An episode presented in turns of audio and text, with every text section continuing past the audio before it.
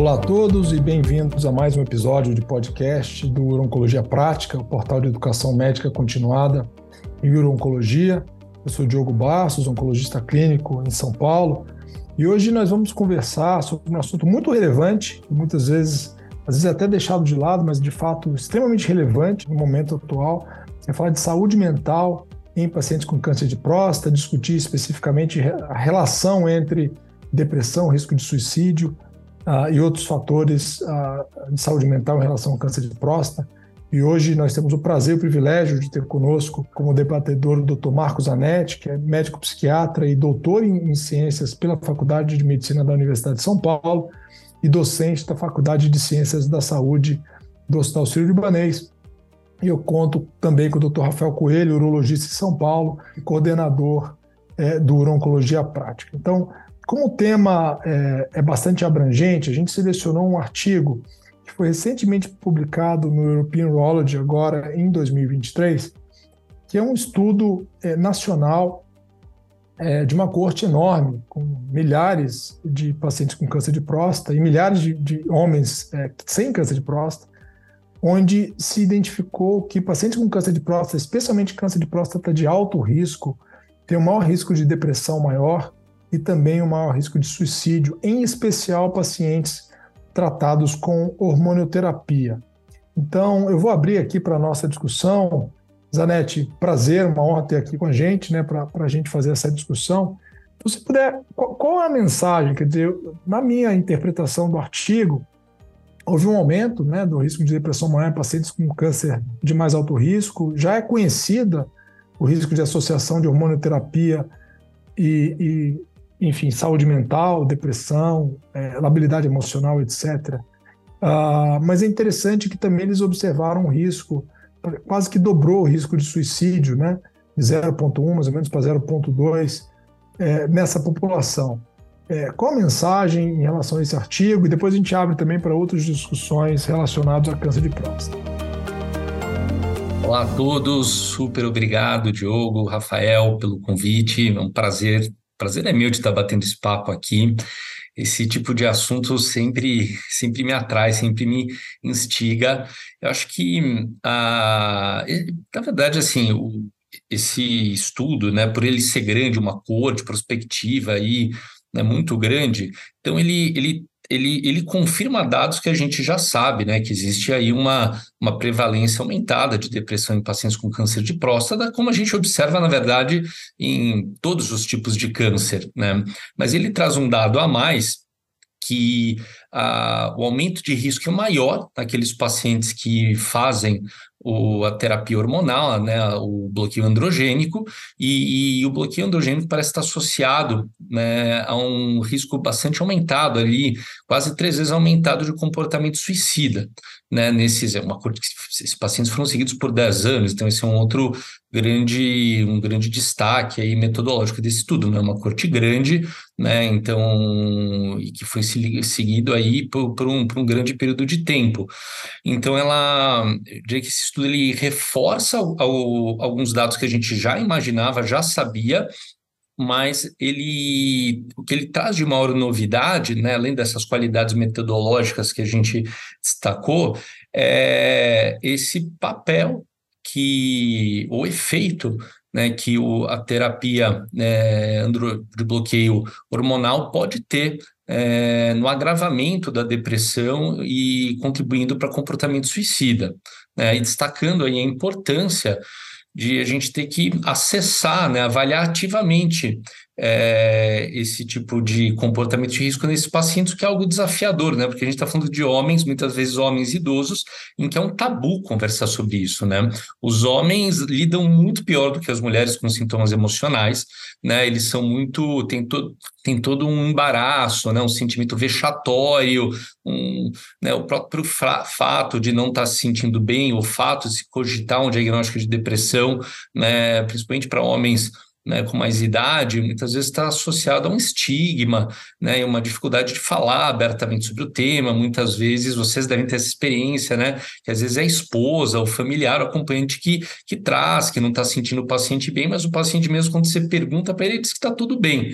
Né? É, não, exatamente. E eu, inclusive do ponto de vista prático, porque obviamente muitos desses pacientes estão em segmento com urologista, com, com oncologista, e muitas vezes na, na questão do dia a dia, é, não faz parte da, da, prioridade dos checklists de cada especialidade entrar nesse assunto, né?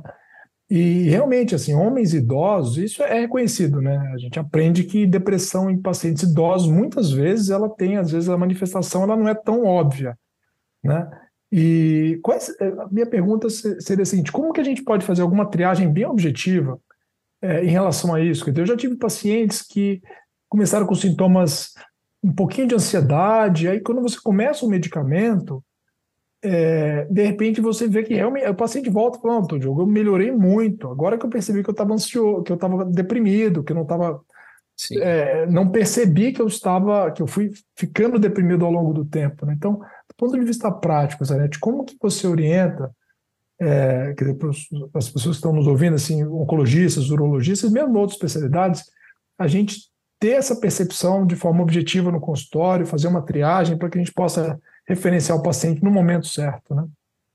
Acho que uma, uma estratégia que costuma ajudar muito até para acessar e quebrar barreiras de estigma é começar essa avaliação perguntando os sintomas mais objetivos relacionados a ritmo biológico, por exemplo, como é que está o seu sono, como é que está a sua energia, disposição física, as atividades do dia a dia, né? Avaliar se está tendo algum tipo de restrição de atividade, queixa de disfunção sexual, evidentemente é é muito comum e multifatorial, não só a depressão vai levar, mas às vezes, às vezes, é uma, é, às vezes acaba funcionando como uma porta de entrada para você explorar outros aspectos. Então, eu acho que começar perguntando sempre por esses sintomas mais objetivos, de ritmos biológicos, energia, as atividades, ajuda a ir conduzindo né, para chegar a temas um pouco mais subjetivos, como nível de prazer, motivação e às vezes né, esperança, prospecção, como é que a pessoa está se vendo no futuro, se ela, se o paciente se vê né, no futuro, né, que é algo que aí os psiquiatras que acabam perguntando mais, mas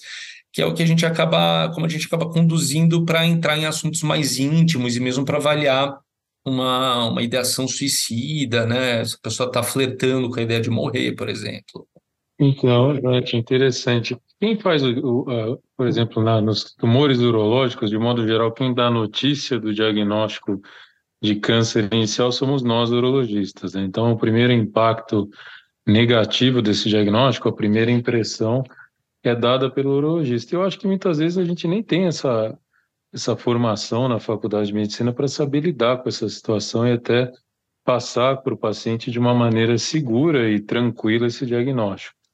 Você acha que, como é que a gente poderia abordar? Você acha que todo paciente, ao receber um diagnóstico de câncer, a gente pelo menos deveria oferecer algum tipo de acompanhamento? Como você acha que a gente poderia abordar isso para não ficar um tabu, né? Porque às vezes parece que você está já dizendo, olha, você está com diagnóstico de câncer, você vai ficar deprimido, vai procurar um psiquiatra.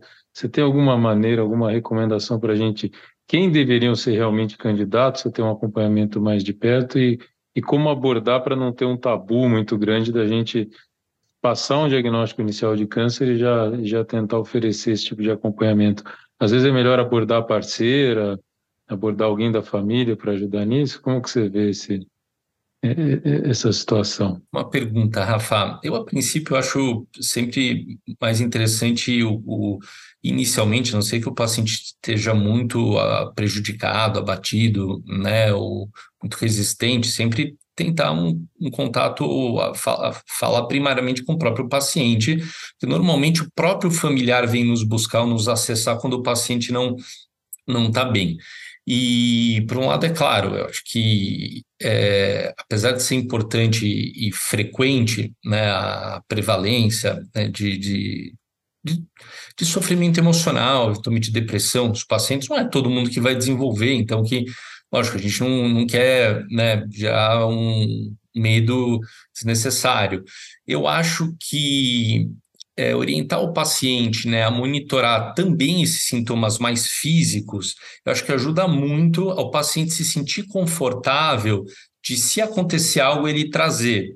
Né? Então, às vezes, a gente orientar o paciente a monitorar olha, né, não é incomum, é, pode acontecer de você notar uma diferença no seu sono, no seu nível de energia. Então, se você começar a se sentir diferente, começar a dormir pior, começar né, a, a, sentir mais dificuldade para fazer as, né, as, atividades do dia a dia, mesmo cognição, né? A cognição acaba sendo muito impactada.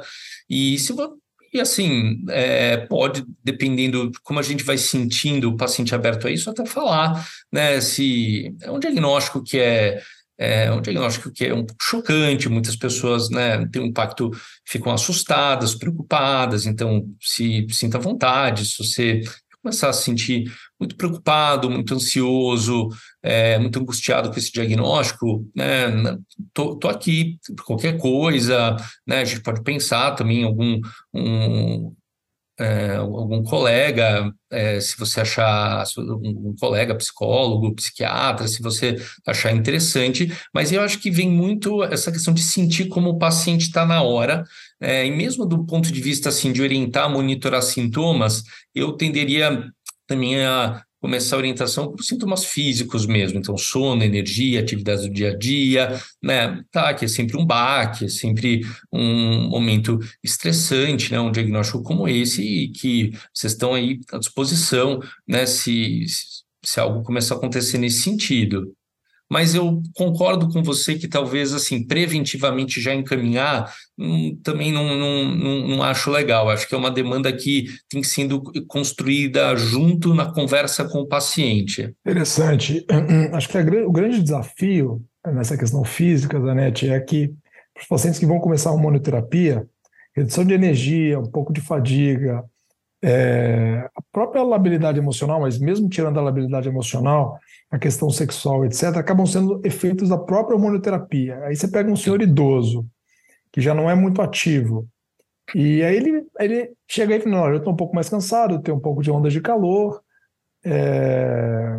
meu sono está um pouco atrapalhado, porque eu estou agora acordando com um pouco de calor. Então, às vezes, esses sintomas todos se misturam. Então, eu tenho uma impressão que a gente subdiagnostica muito quadros depressivos mais leves em pacientes idosos eu já até ouvi de, de alguns colegas falando, a gente, paciente idoso nesse cenário, a gente devia começar um antidepressivo para todo mundo, porque porque no final das contas muitos pacientes acabam se beneficiando. Por outro lado, obviamente tem, tem efeitos colaterais e, e o que eu tenho percebido, claro que isso não é a nosso, nossa especialidade, assim, mas a gente vê os pacientes que passam com você, que passam com os colegas psiquiatras, a gama de opções terapêuticas é, mudou muito, né? Quer dizer, hoje o número de medicamentos, antigamente a gente tinha era era duloxetina, era sertralina, etc., que era um número restrito de remédios. Hoje em dia é uma enormidade de remédios que atuam de forma diferente. A própria visão, até da fisiopatologia da, da depressão tem mudado, né? A impressão que eu tenho é que daqui a pouco a gente vai ter isso, quer dizer, formas, é, subtipos, testes diferentes para pesquisar.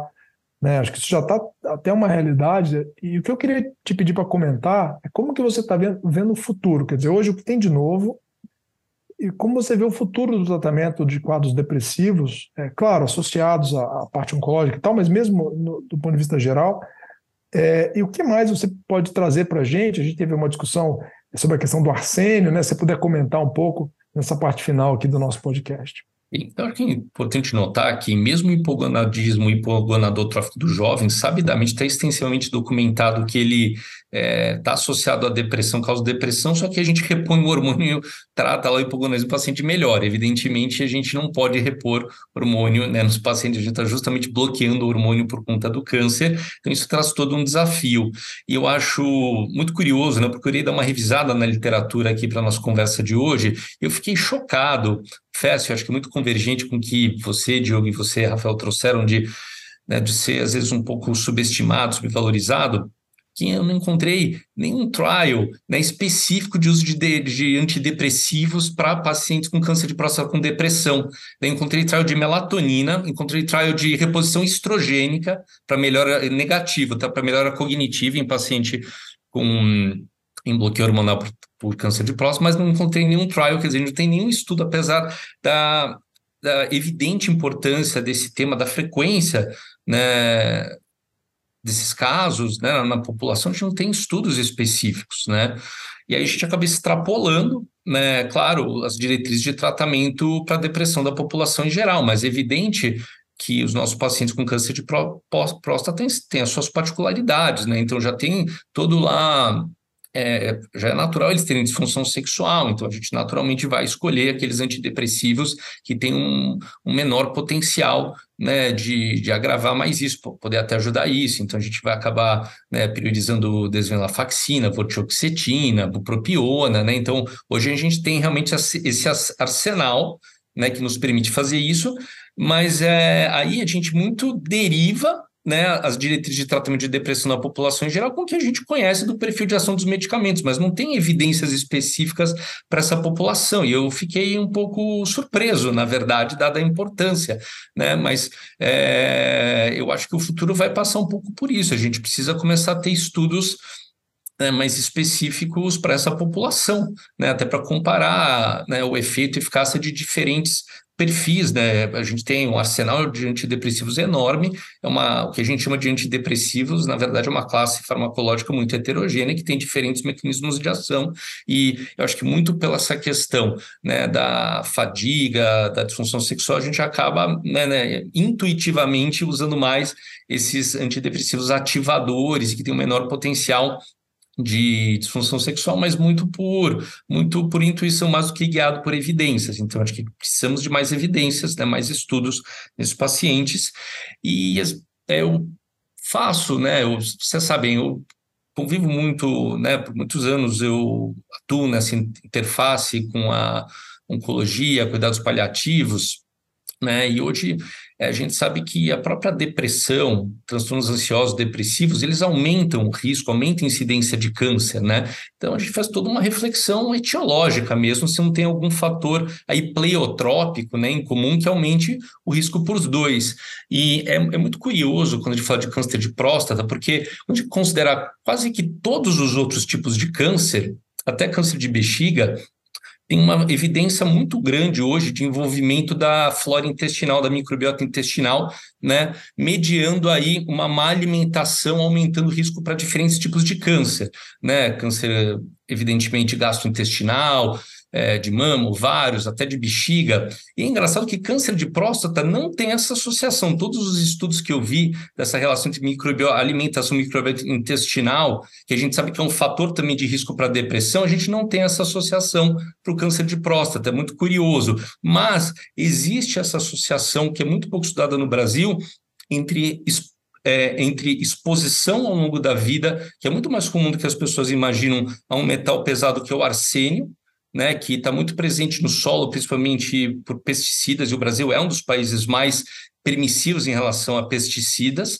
né, mineração e pesticidas, porque ele já está presente naturalmente no solo e vai acabar sendo mais liberado processo de mineração, e tem né, um report, até te mandei do FDA de 2016, mostrando que praticamente todo o arroz nos Estados Unidos é contaminado por arsênico, e eles chegam a estimar de que, assim, se, se as crianças não comessem arsênio, né, desculpa, se as crianças, se você proibisse as crianças de comer arroz, é, isso poderia acarretar num risco de até 23% no desenvolvimento de câncer ao longo da vida, por você limitar a exposição a arsênio na infância.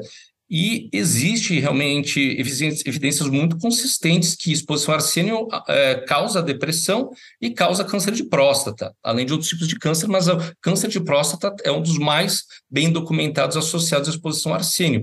E eu vejo aqui nos meus pacientes, que eu acabo recebendo muitos pacientes com neuropatia, né, neuropatia idiopática, você excluiu causas autoimunes, muitas neuropatias são idiopáticas, mas intoxicação por metais pesados é uma grande causa de neuropatia na população. Não se ensina mais isso, medicina ambiental quase que não é mais ensinada nas faculdades de medicina, então as pessoas não pedem esses exames. Eu, como trato com muitos, muitos pacientes refratários, eu peço, eu tenho visto, né? Paciente chega para mim, uma polineuropatia, uma mononeuropatia múltipla, com antecedente de câncer de próstata, eu vou lá, doso, vem arsênio aumentado, vem né, toxicidade por arsênio. Então, eu acho que é um fator aí que confere risco tanto para transtornos do humor como para câncer de próstata e que eu acho que é subestimado a frequência na população.